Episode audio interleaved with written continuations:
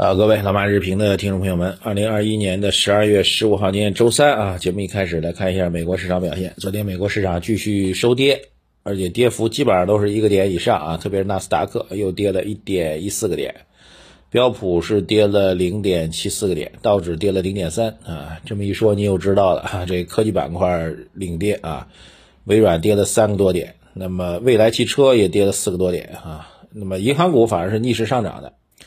呃，美国昨天下跌主要原因呢，就是十一月份的 PPI 啊，创出历史最大的同比的涨幅啊，表明了这个通货膨胀的压力。呃，对美国来说，现在一直遮遮掩掩啊，这个提到通胀的问题呢，美联储就在说通胀只是临时的啊，不希望去加息，不希望去收紧等等啊，更多的还是偏鸽派的表达。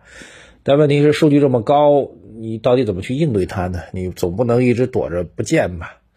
呃，这是一个这个美国现实的一个问题啊。但是对于美国来说，这个确实这个股市涨了十几年之后，如果货币政策明显转向收紧的话，嗯，他们也很担心把这个金融市场的泡沫给压碎掉啊。其实大家去看有个非常重要的规律啊，很多人呃这个有个误解啊，就实际上的通货膨胀在初期的时候实际上是好事啊，在经济发展增长过程当中一定会有一定程度当中的通货膨胀。呃，通货膨胀是表明经济在复苏在走强啊。对于市场来说，其实担心的并不是通货膨胀，市场主要担心的是由于通胀过于明显，那么央行呢去对货币政策明显收紧。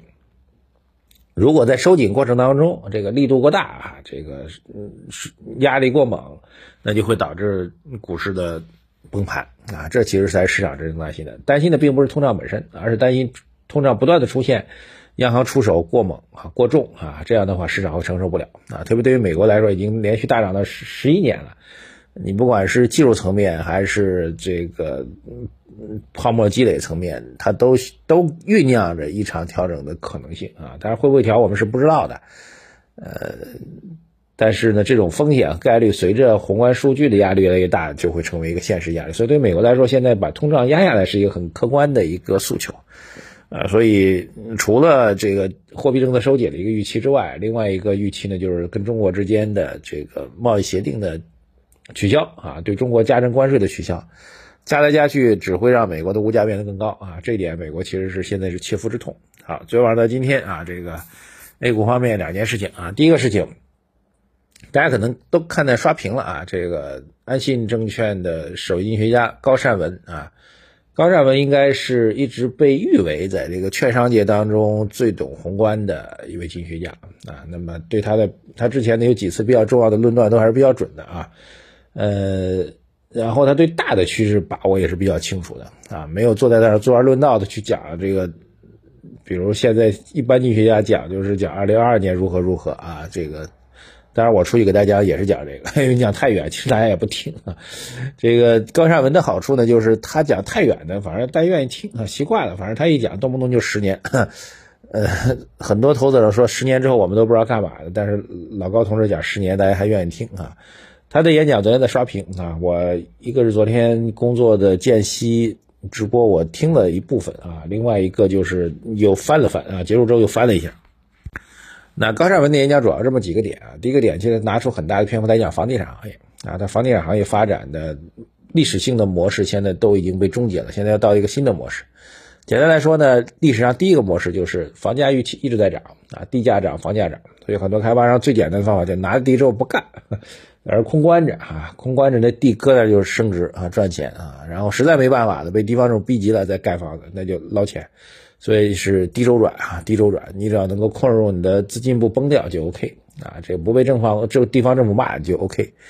第二逻辑呢就是高周转啊，这个大家发现这个房价上涨预期没有那么强啊，然后呢，这个这融资成本也比较高啊，在这种情况下就通过高周转、快周转，最典型的就是碧桂园这样的公司啊，快周转去做这样一个循环。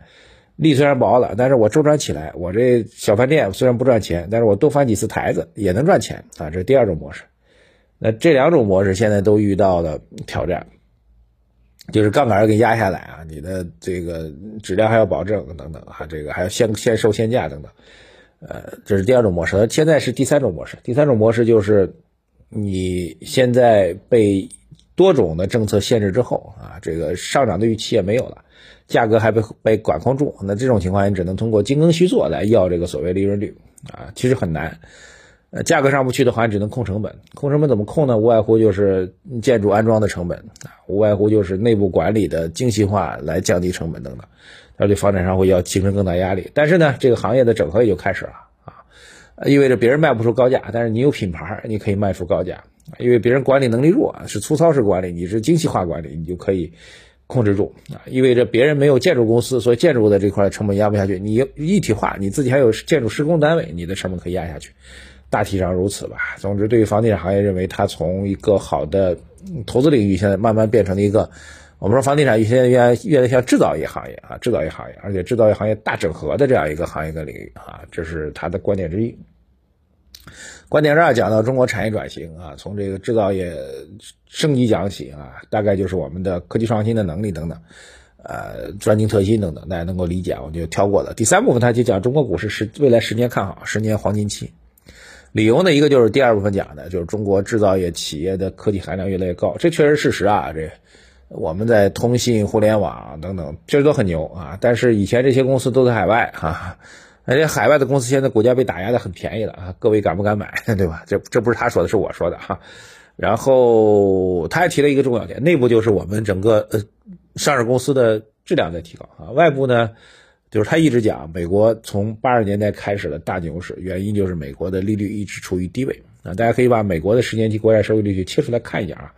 美国十年期国债收益率在八十年代头上是最高的啊，到现在跌到非常低啊。这过程他说正在中国显现出来。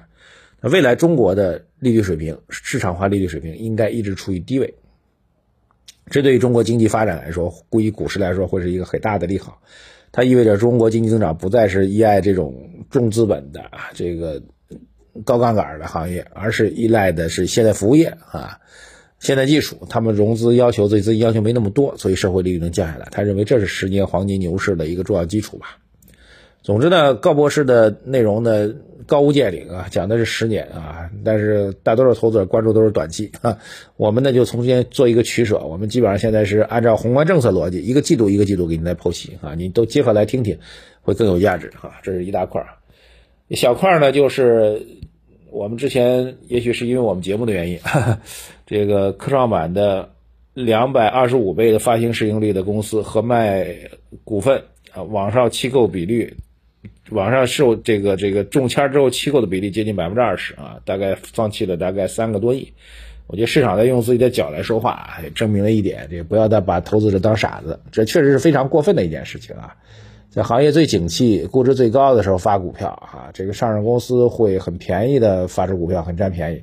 但对投资者来说呢，那可能是万劫不复的深渊啊！这个我觉得，在市场已经是破发连连啊，对打新这件事情，大家已经开始更加理性分析的情况下，这是一个典型的自己搬起石头砸自己脚的一个案例，挺好的啊！这样的案例越来越多，大家对打新这事就更理性。然后呢，从一级市场到二级市场都更加注重价格值和基本面分析。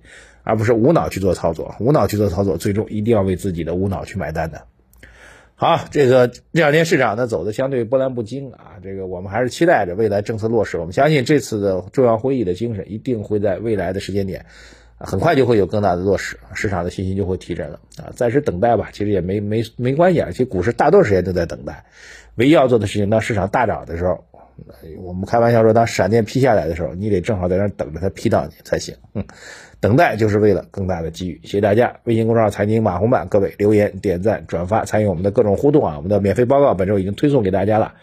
我们的思想会升级两个字也依然提供给大家。谢谢大家，再见。